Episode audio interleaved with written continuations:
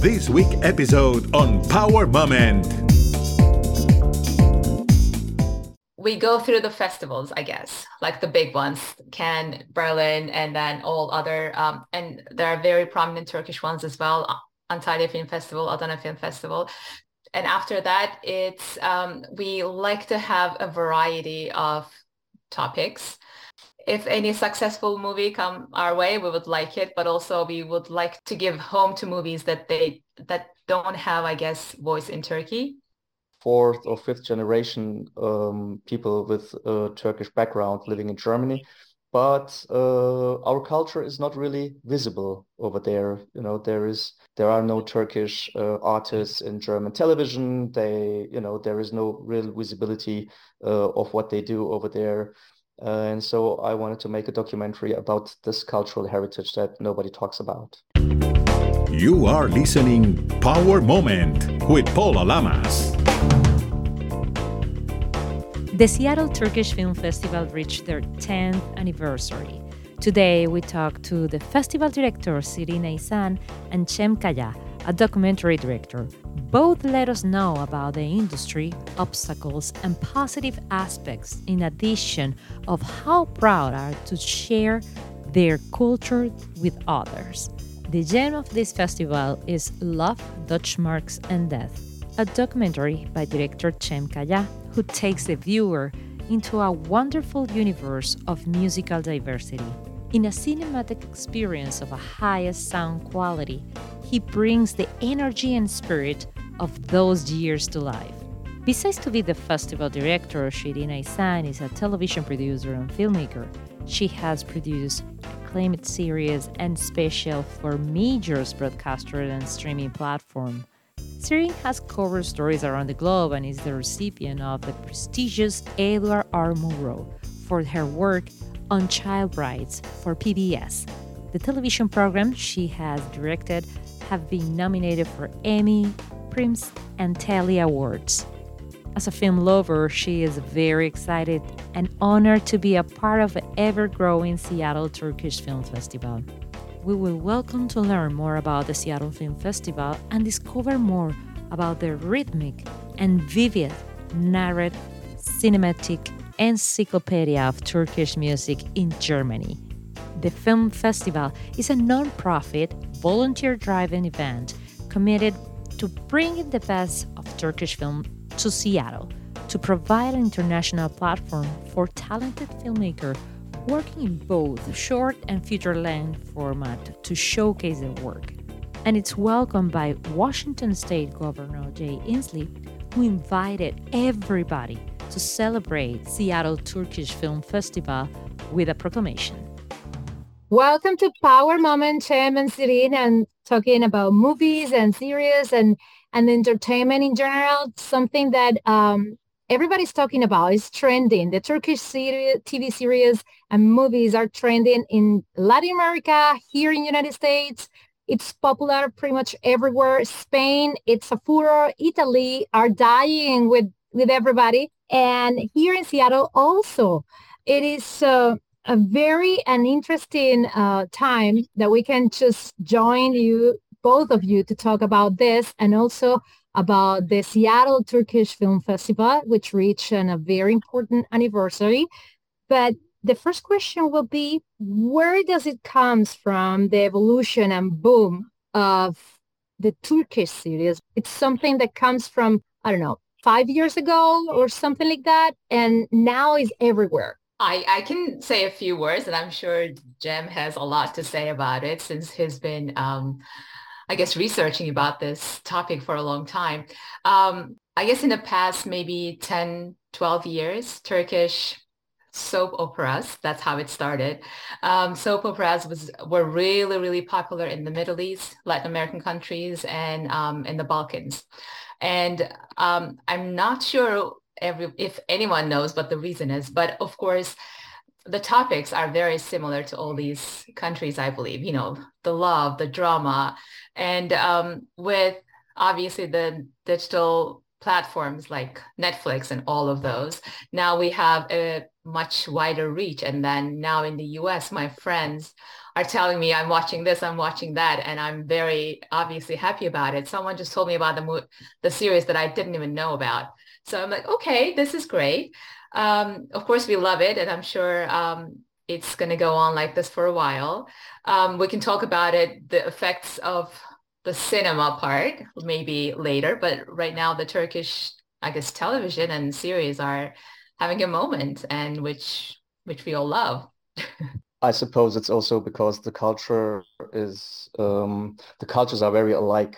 Um, Turkish culture is very like Latin American culture. You know, they're really close. You know, the day to day life and also the values. Let's say a little bit conservative values, one might say, but it's it's still okay. And from an from the perspective from Middle East perspective, it's very modern. If you look from the Middle East to Turkey and you know look how they live. Uh, um, also how the women live there, you know, Muslim women who are totally emancipated. And this is also told in these series. And I think this is also uh, very important, you know, to understand why they're so popular. Sirin, you have been mentioned something about the effect on cinema. What was the difference between TV and the movie industry in Turkey? I mean, I guess it's the same everywhere, right? Independent cinema is um, has always been struggling because of these um, everyone has a very wide reach right now with the digital platforms and there's so much content right? And um, with the i mean we're running a festival seattle turkish film festival. It's been going on for 10 years and that's in my opinion is quite a success because a volunteer only festival running for this long is very hard and um, because of all the digital content out there, people are going, I mean, it's not just for Turkish cinema, it's everywhere. Because going to cinema and with the COVID and all that is, um, was restricted for a while, it's affecting the cinema because you sit in front of the TV for a long time and you can reach, I guess, content from Spain, from Turkey, yeah. from from the US, from India, from wherever you want. And um, it's uh, more challenging on the independent cinema I guess, to attract audience to get to the movies and watch maybe some obscure documentary from, I don't know, Costa Rica about something that we had no idea about. But right now, I think it's, it's even when it's hard, I think independent um, movie industry everywhere. I believe right now it's a very good moment because they have been able to show everything everywhere. Doesn't matter where you are because of this, because of the digital platforms. Not everybody has the opportunity, but you have also YouTube. You have a bunch of, of others apps and applications and, and websites, portals that helps to distribute and reach more audience probably than before. Right now, even when Turkish Film Festival is reaching 10 years, I think it is a good moment for for your industry for your movies and for everybody to understand a little bit more and also to to know more about the quality and product that Turkish can make about it. Saying this, I'm very interesting because the actors and actresses, the producers, the directors are uh, also exporting Turkish movies and series everywhere. So to you, what is the best representation of what should be a Turkish TV series or a movie? How do you mean by best representation? Like there are, um, I think there are so many different different kinds of series are being made in Turkey right now, and um, from coming of age stories about high school kids to love stories to, and at some point there were like period movies, um, period series, Ottoman, and all that. Um, they were very popular, and um, they're also very um, there are some light entertainment, but there are also really really good series too. So I think we have a wide variety, and um, our um, our curator is um, not in this conversation right now, but we have been talking together since the beginning of the year, and every year we would like to have a theme but it's not always easy to have one theme and like six, seven movies in the same um, theme or genre.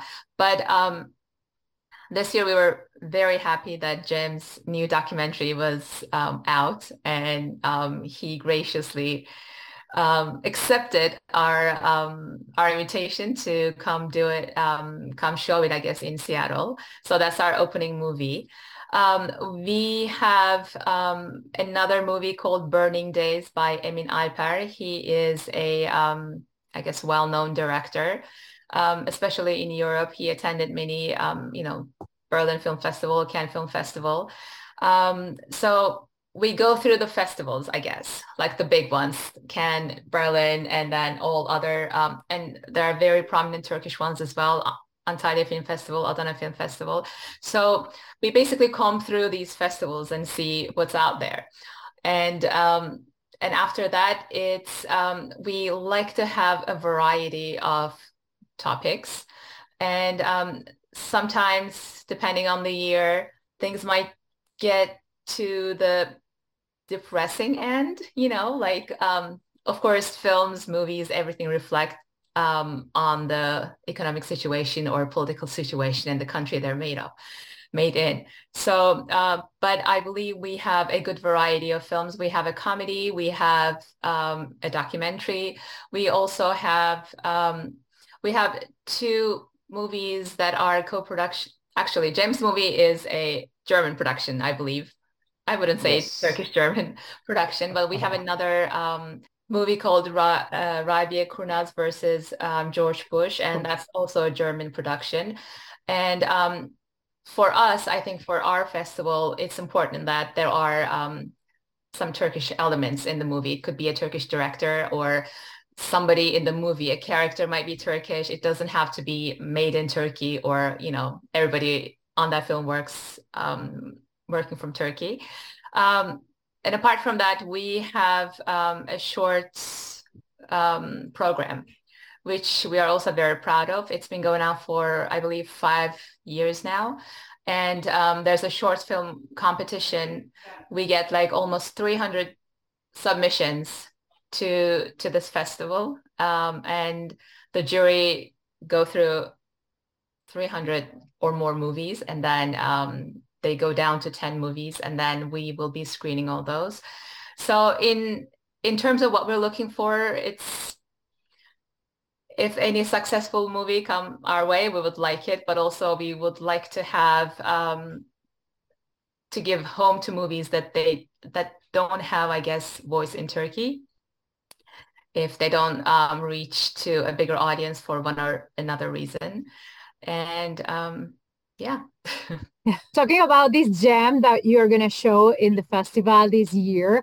And uh, I want to know what was the difference between this work and the previous one. Why you change? This is a documentary film that I made. It's called Love, Deutschmarks and Death. And it's um, it's part three or four in a series of documentary films about Turkish pop pop culture itself. Um, in 2010, I made a movie about uh, the phenomenon of arabesque music in Turkey. Then I made a film about a documentary about uh, Turkish cinema culture called Yeşilçam.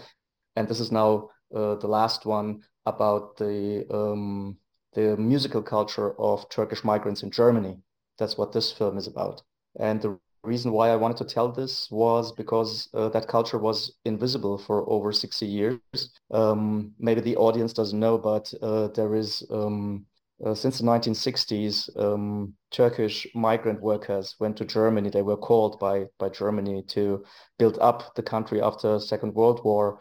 Um, and they helped create this German economic wonder in the 60s, 70s, 80s, up until now. And we are now in the fourth or fifth generation um, people with a Turkish background living in Germany but uh, our culture is not really visible over there. You know, there is there are no Turkish uh, artists in German television. They, you know, there is no real visibility uh, of what they do over there.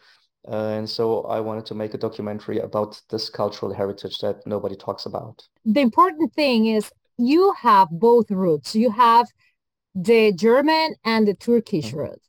So how was to combine in this one in particular these two words these two different worlds so basically what what i did is i tried to um, tell an alternative history of germany after second world war uh, because normally we always uh, listen to um, what happened after 45 from the German perspective. And I just wanted to change that perspective. So I told the story from the migrant perspective and all of a sudden everything changed. And um, the German audience, uh, of the feedback from German from the German audience is always, oh, we didn't know, you know, we didn't know that this culture existed.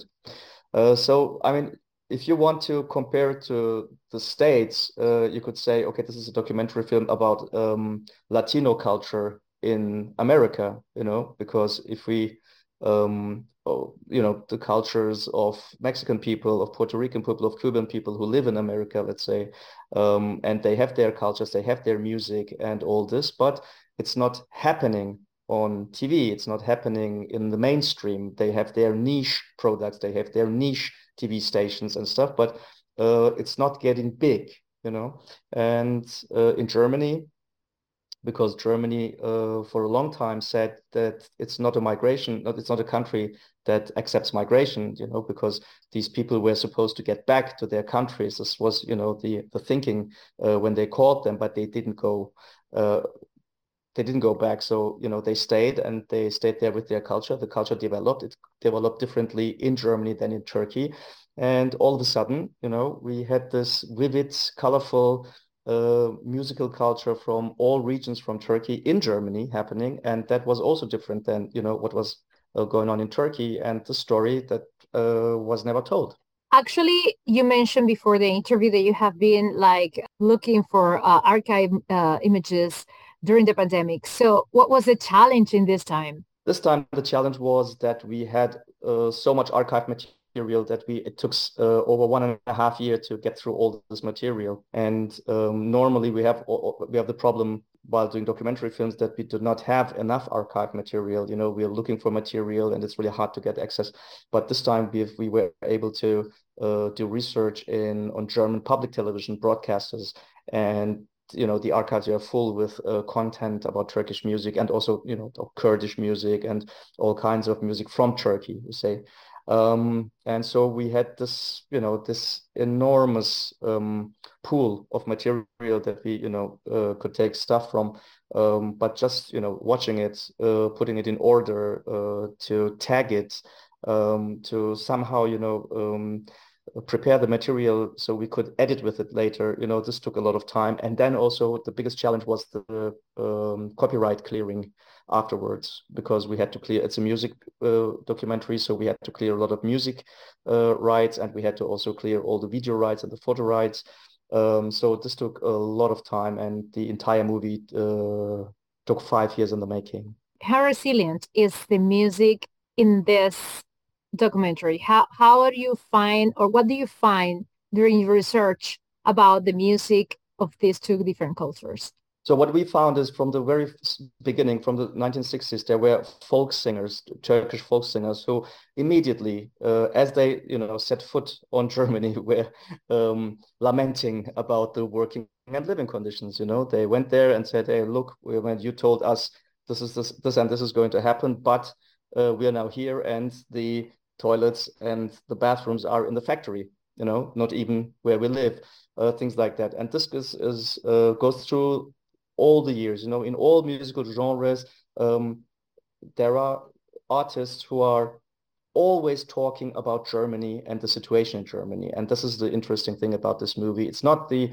you know, the movie about, oh, look, you know, um, we had this and this much music and, and, and look, these different um, artists. No, it's a music about the, the content, the lyrics, you know, what were what was this music about? And mostly it had um, it was about the uh, harsh conditions, you know, these people were living in and also xenophobia uh, that rose in the 70s and 80s and in the 90s, the arson attacks against uh, Turkish workers and families. Um, the birth of Turkish hip hop music, for instance, in the 90s is very much um, connected uh, to these attacks because there was a lot of anger in the in the second generation of um, migrants, and that the expression of that anger was hip hop music, for instance. So this is a a, um, a journey from the 60s up to the 2000s um, about music that somehow um, always has a has a connection to Germany. Why is the title Love, Deutschmark, and Death? That's a song. It's a song in Turkish. It's called Aşk Mark ve Ölüm. It was a poem by Aras Ören, a Turkish um, author who lives in Germany. And he wrote the lyrics to a song of a German band, post-punk band called Ideal. And they um, sang it in phonetic Turkish. That's the funny thing. They were Germans. They didn't know how to speak Turkish, but they sang it in Turkish. And we liked the song. And in short, it's also what the film is about. So we took the name, we asked for permission, they um, granted it. And I mean, it sounds also like a Fassbinder movie. So we were really happy to have it. it sounds like it's the beginning, the, you know, the main situation and then the end even when they are two different things uh, having we have been talking about german and, and turkish culture uh, i find out interesting um, how we are always connect in a way in another one because everybody loves music and music always help us to surpass sometimes these situations or at least it's a companion to those difficult times. So it is fantastic that you can develop this documentary and help each other to find out a little bit more about the history and also about this this um, this music. Now, why you decide to come and show this in Seattle Film Turkish Film Festival? Because he loves us. I'm I'm really since I was here in 2019 for the first time, you know, um, I got friends with you know all, all the people um, who are organizing the festival. We have uh, a little but growing community here in Seattle. There are over 8,000 uh, people from Turkey living in Seattle um, because they're working here mostly in the IT industry. And you know, this is a this is a, a growing um, community, and it's very very similar to the community back in Germany. You know, when I was a kid, we were not that many either, and so uh, people stick together, and people also miss their cultures. You know, as their you know for their origin their country of origin somehow. And Seattle is, for I think Seattle is the farthest away from Turkey. I think Tokyo is closer to Istanbul. Definitely. So, you know, so people really, really, really are hungry, you know, for some cultural content. Um, and I would like to uh, help also, you know, um, my fellow uh, migrants uh, um, friends here in Seattle, you know, to somehow um, yeah give them also a little bit of you know the taste of their country maybe. Um, and i really love um, you know the festival because it's very well curated. Um, it shows a little but a really fine uh, very good very well selected um, movies. Um, and somehow i don't know it's it's it's exactly you know my taste you know. Uh, i like the cinema the SIFF where it's going to be where the films are going to be screened because it's a it's a very classical cinema it's very american style. I really like this too because we know america from the movies you know for us that we live in europe you know um, everything is bigger for us for us and everything everything is shinier. And uh, therefore i love the festival and i love i love the people who are organizing it. Serene, for you, what do you think it's the biggest challenge I have to surpass during these last two years? And uh, why not during these 10 years actually to to keep going the festival and alive? I mean during um i guess two years ago 2020 the biggest challenge was obviously um having covid and around us. And um but we were i think we are a small festival and we were um fast enough to move on to online. And our friends at northwest film forum which is an arts um theater. And um, for the audience, if you don't know about it, please go check out a movie over there. They're they're fantastic. So they were really helpful for us to um, to move our festival online. And um, apart from that, the challenge for us is to attract audience right? And we, of course, want to um, bring all these movies to our community, to our Turkish community, which um, which is the biggest supporter of our festival. But apart from that, we also want to bring um, our Turkish films to the American audience, to a non-Turkish audience, I guess. Um, that's also very important for us because I think in Europe, because there are so many Turkish people and the proximity of the geographies, there are um, Turkish cinema is somehow sort of well known, I guess, in um, in Europe, but in the U.S. it's so so far away, and um, this is my personal, I guess, um, goal and also a challenge to bring all the Turkish movies, if we can, over here and to have a maybe a fan group of Turkish films. And if next time, if someone, an American person or a non-Turkish person sees a Turkish film, oh, I like, I've seen so-and-so before, so I want to see this movie again. And um, yeah, the challenge is, I think, um, having our voice heard throughout Seattle and throughout all communities. And we, as Turkish, I guess, migrants here, we want to be a part of the um, ever-changing and very, um, very diverse Seattle arts community. We want to part, we, we want to be a part of this community. So, um, so hopefully people would come and see the movies. I think you're part of this community and for sure people have to discover and try something different if they didn't already. And I believe uh, it is high quality. It is good stories. As Cem says, uh, probably they have stories alike like Latin America, but also to Americans because uh, you have uh, like uh, drama and you have uh, also like actions, very a lot of action because you have this kind of um, let's say mob if i can if you allow me uh the yeah. kind of a kind of el chapo or el capo i mean this kind of series and t- uh, and, and also um, movies that uh, talk about different things that we can find out not just in Latin America, also here in, in United States. We have the Italian Mafia in New York. We have the different ones here, even in Seattle. And I believe they are everywhere. So we have the social situations, uh, the different uh, topics of social situations that affect us in every single way, in every single language. And uh, we should support arts because arts entertain us, but at the same time provide us culture. And it's what this festival is uh, providing us here in Seattle. All I want to say is please come join us this weekend. The festival is going to be on Saturday and Sunday, December 3rd and 4th. And all the movies are playing at uh, SIFF Cinema Uptown. And um, you can go to our website, stff.org, or you can also go to SIFF, Seattle International Film Festival's um, website, and um, go get your tickets. We're waiting. oh, I want to uh, say thank you uh, that I can be in Seattle. You know, this is not, uh, I don't take it for granted, you know, to be here because I live in Berlin and I came all the way here, you know, to, to present my film. And that's a great opportunity. And thank you to the festival. And also thank you to you. Uh, uh, you know, to get the opportunity to speak on radio about our movies and about the festival. Thank you very much. You can follow Power Moment in social media at Power Lamas in Twitter and Instagram. In Facebook, Power Moment with Paula Lamas. This is a GGSI production.